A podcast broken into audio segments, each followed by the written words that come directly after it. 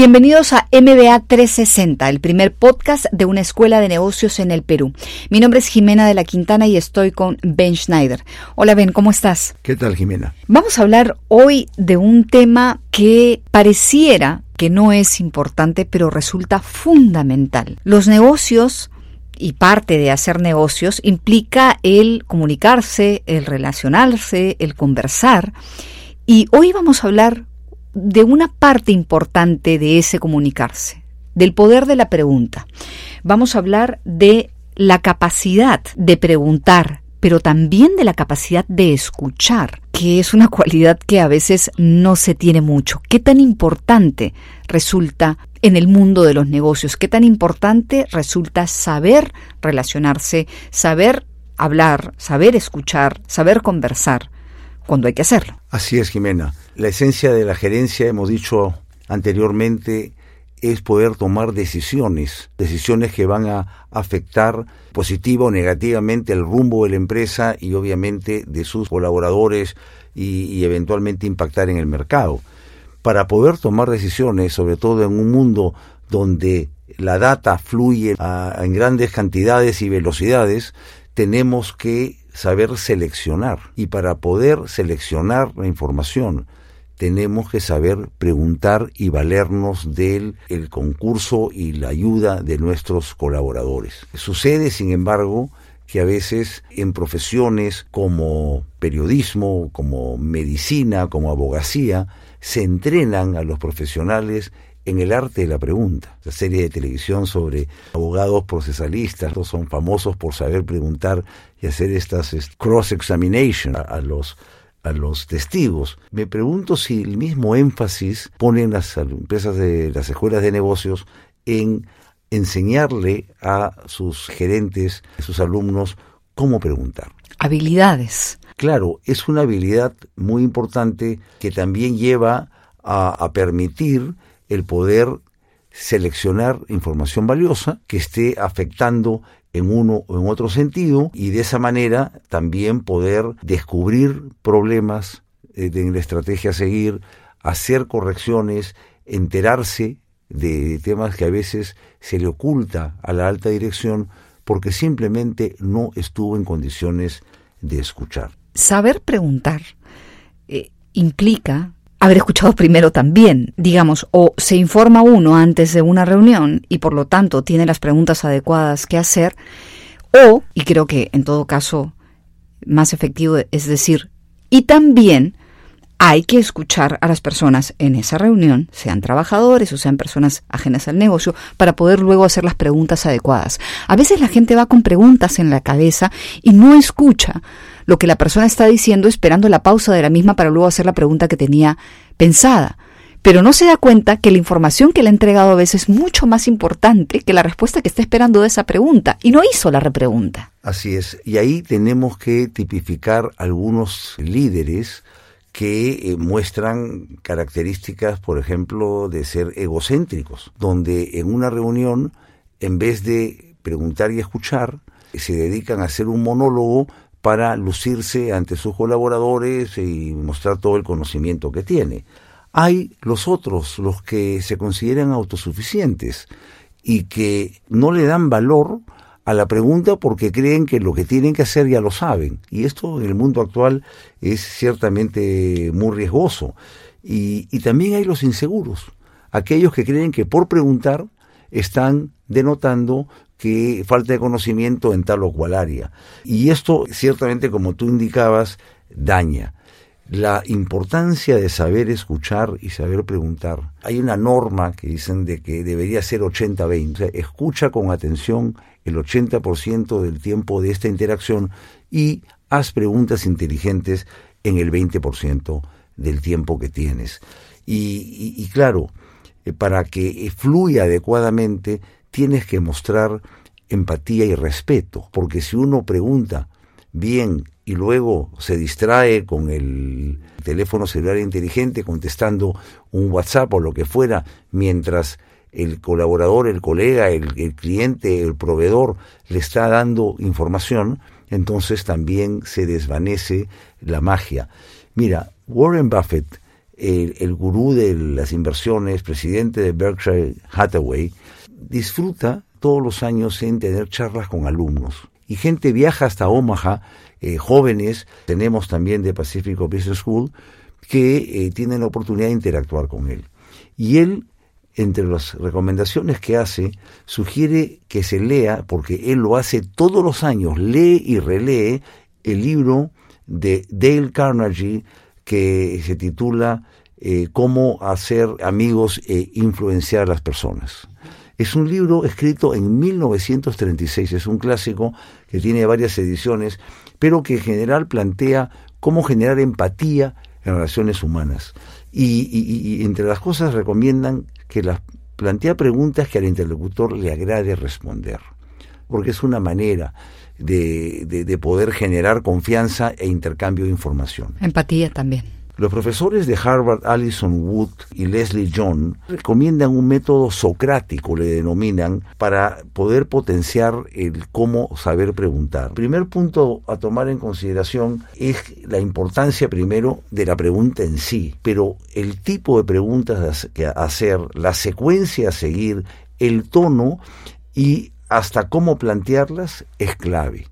O sea, hay que ver un poco la pregunta casi como una ciencia. En cada caso, habrá que distinguir si se trata de una entrevista de colaboración, de cooperación, o se trata de una entrevista de confrontación. Nosotros podemos tener una reunión difícil donde tenemos que plantear un reclamo que involucra obviamente una compensación y entonces tenemos que un objetivo, una estrategia a seguir, pero en ambos casos, sea de cooperación o de confrontación, lo que recomienda el método socrático es empezar con preguntas de introducción, donde se busca más indagar sobre la persona con quien interactuamos, como quien va preparando el ambiente, dar un espacio a una sección espejo, donde el interlocutor también pregunta a uno y uno también responde para generar un cierto clima constructivo. En tercer lugar, plantea preguntas generales que amplíen un poco el concepto de la conversación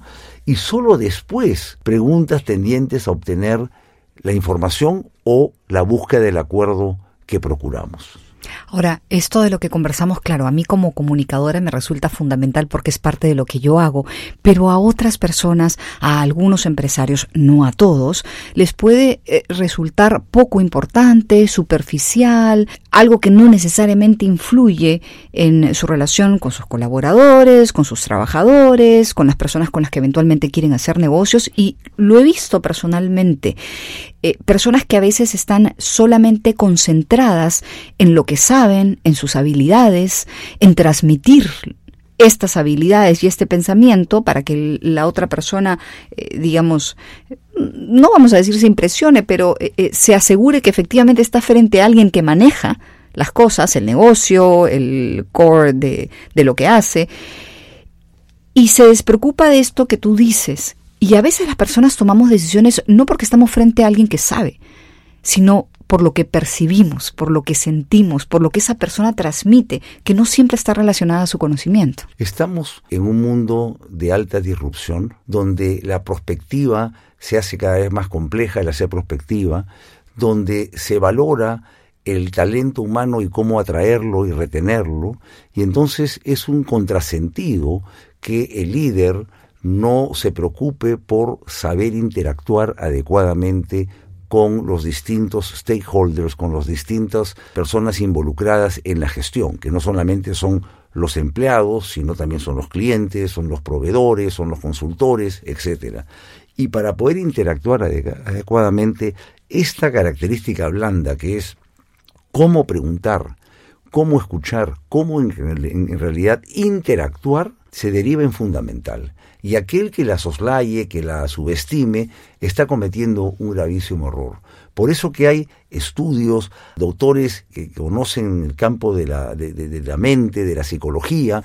Una vez hemos hablado de tema de sesgos para la toma de decisiones, pero inclusive antes de generar el sesgo, si no somos capaces de ser abiertos y saber absorber toda información, detectarla, seleccionarla, y para eso, si uno no genera empatía, si no genera un ambiente adecuado, respeto mutuo, pues va a perder gran parte del que se exige hoy en día el mundo a la hora de poder dirigir empresas. Ben, pero ¿en qué medida se le enseña esto a los empresarios? ¿En qué medida se le enseña esto a las personas que hacen negocios, al pequeño, al mediano, al grande?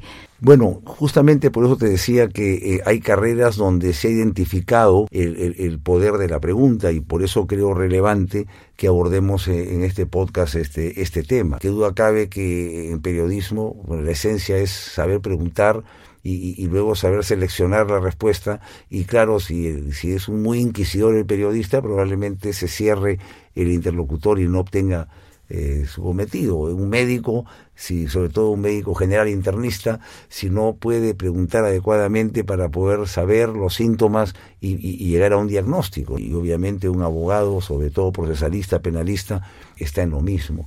Tenemos que pensar igual. Cuando en Harvard se introdujo el método del caso que hoy se usa en, muchas escuelas de negocios, no en forma exclusiva como lo hace Harvard, pero donde se estudian casos reales, en realidad la primera escuela que empezó con casos fue la escuela de leyes de Harvard a comienzo del siglo pasado. Y solamente décadas después la escuela de management lo adaptó. Entonces, por eso yo creo que nunca es tarde para tomar conciencia que los ejecutivos de hoy en día, los MBAs, los gerentes generales del futuro y el presente, tienen que dominar técnicas para saber escuchar, saber preguntar y saber cuándo hacerlo, cómo hacerlo, con qué tono hacerlo. Esto no es un tema a dejarlo en el campo de la improvisación. y veamos qué tan importante es el tema que para un empresario tan importante como Warren Buffett, digamos, eh, eh, el, tú contabas como él dice que lee este libro anualmente. Claro. E, el libro abarca una serie de, temas, pero que acá he resaltado el, tema de saber preguntar, porque en su caso, que es una empresa de inversiones, donde ellos no gerencian, sino simplemente detectan, invierten y claro, influyen a través del directorio, el que no sabe preguntar para averiguar los temas característicos de la empresa o descubrir sus debilidades, eh, sería un mal inversionista. Él es un ejemplo de un buen inversionista. Tengo la certeza que es un maestro sabiendo hacer preguntas y sobre todo escuchando las respuestas. Para ir redondeando la idea, me imagino que esto también es importante cuando nos referimos a las relaciones que los líderes puedan tener con sus trabajadores. Por ejemplo, el acercarte a alguien más allá de los resultados o, de lo que las cifras puedan exponer sobre su trabajo, acercarte a alguien y saber cómo está, cómo es su trabajo, cuáles pueden ser sus necesidades. Creo que lo que se puede lograr con ese acercamiento va a redituar y va a ser mucho más importante de lo que tal vez nos imaginamos con respecto al rendimiento de ese trabajador. Justamente el libro de Dale Carnegie que mencioné, Cómo ser amigos e influenciar personas, se basa en desarrollar un esquema de empatía donde el respeto y consideración al prójimo está en el centro de, este sistema o este método. Y, justamente resalta temas cotidianos mínimos, o sea, el, conocer eh, los nombres de los hijos de tal o cual colaborador, el preguntarle y estar más o menos al tanto de cuándo se gradúa del colegio, el recordar el día del cumpleaños. A veces uno ni siquiera se recuerda el primer nombre de un colaborador en empresas que son medianas o grandes. Entonces, eso cambia radicalmente la relación que uno tiene con la persona. Y obviamente al tener que indagar por algo o preguntar, habrá mucho mejores chances de obtener mejores respuestas. Ahora, también he hablado de casos de confrontación. Si uno tiene una entrevista compleja, una negociación compleja, tanto más tiene que saber crear un clima que no exaspere la confrontación, sino que más bien atenúe y, que las partes entiendan que se encuentran sumidos en un problema, pero que tienen que hacer el mejor esfuerzo de lado y lado para que no les gane el tema emocional y que prime el tema racional. De acuerdo. Gracias, Ben. A mí personalmente me, me gustó mucho tocar este tema y ojalá que a quienes nos escuchan también. De hecho, vamos a poner algunas notas de este episodio, algunas referencias a artículos y papers relacionados a este tema que hemos tocado para quienes quieran ahondar más en el mismo, desde columnas escritas por Ben hasta otros materiales. No se olviden de buscarnos en las redes sociales de The Pacifico Business School y de dejarnos comentarios o sugerencias si es que quieren que abordemos algún tema en especial. La música de este podcast es de bensound.com. Nos vemos.